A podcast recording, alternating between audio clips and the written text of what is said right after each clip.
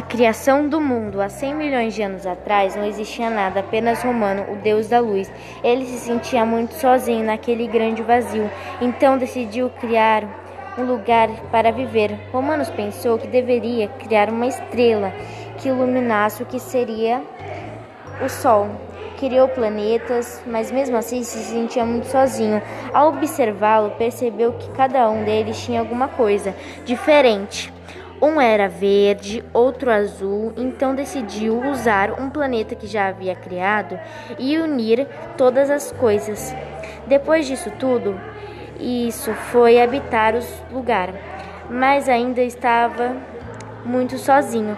Por isso criou uma esposa e juntos foram o que hoje é a humanidade.